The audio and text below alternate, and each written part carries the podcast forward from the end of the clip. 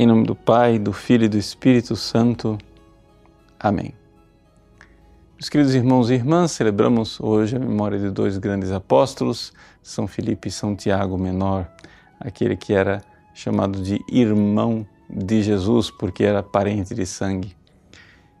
O que é que nós contemplamos ao proclamar este evangelho maravilhoso de São João, capítulo 14? Jesus nos diz: Eu sou o caminho, a verdade e a vida. O que quer dizer que Jesus é caminho? Ele é caminho enquanto homem e é verdade e vida enquanto Deus. Ou seja, enquanto homem, Jesus está unido a nós e nos mostra o caminho. Por quê?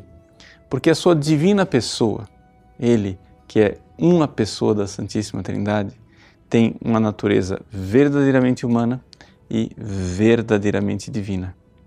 E é por isto que ele é esta ponte, esta ponte que liga verdadeiramente o homem e Deus. Mas se ele não tivesse se feito homem, ele não seria caminho. Por outro lado, nós vemos também que ele é verdade e vida, ou seja, ele é a própria meta a qual nós aspiramos nessa nossa peregrinação de estarmos um dia unidos a Ele intimamente lá no céu, junto do Pai.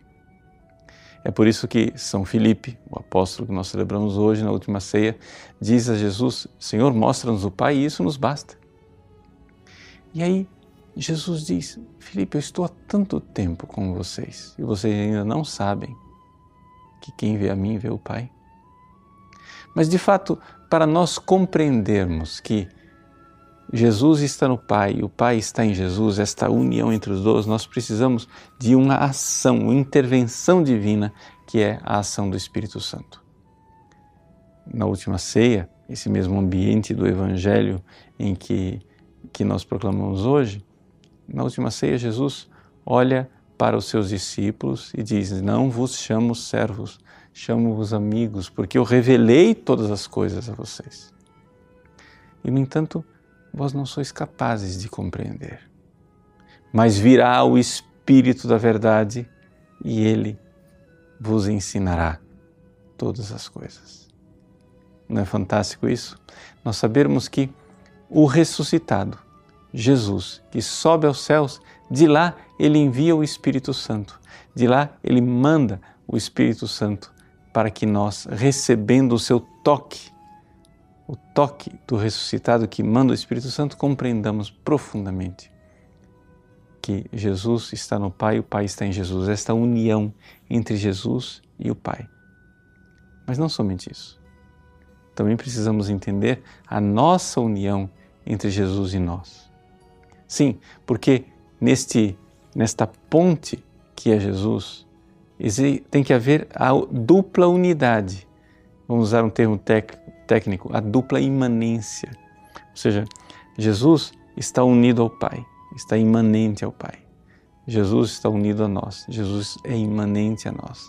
E essa dupla unidade é que faz com que ele seja verdadeiramente o caminho que nós podemos trilhar.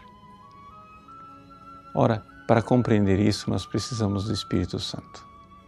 Sem mim nada podeis fazer, disse Jesus, quando quis incutir no coração dos seus discípulos, dos seus apóstolos na última ceia, que nós precisamos estar como ramos inseridos numa videira.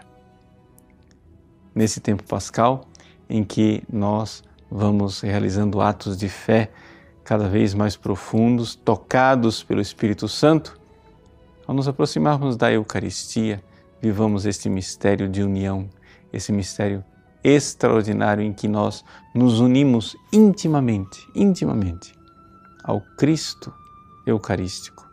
E porque unidos a Ele, estamos unidos também ao Pai, ao Filho e ao Espírito Santo.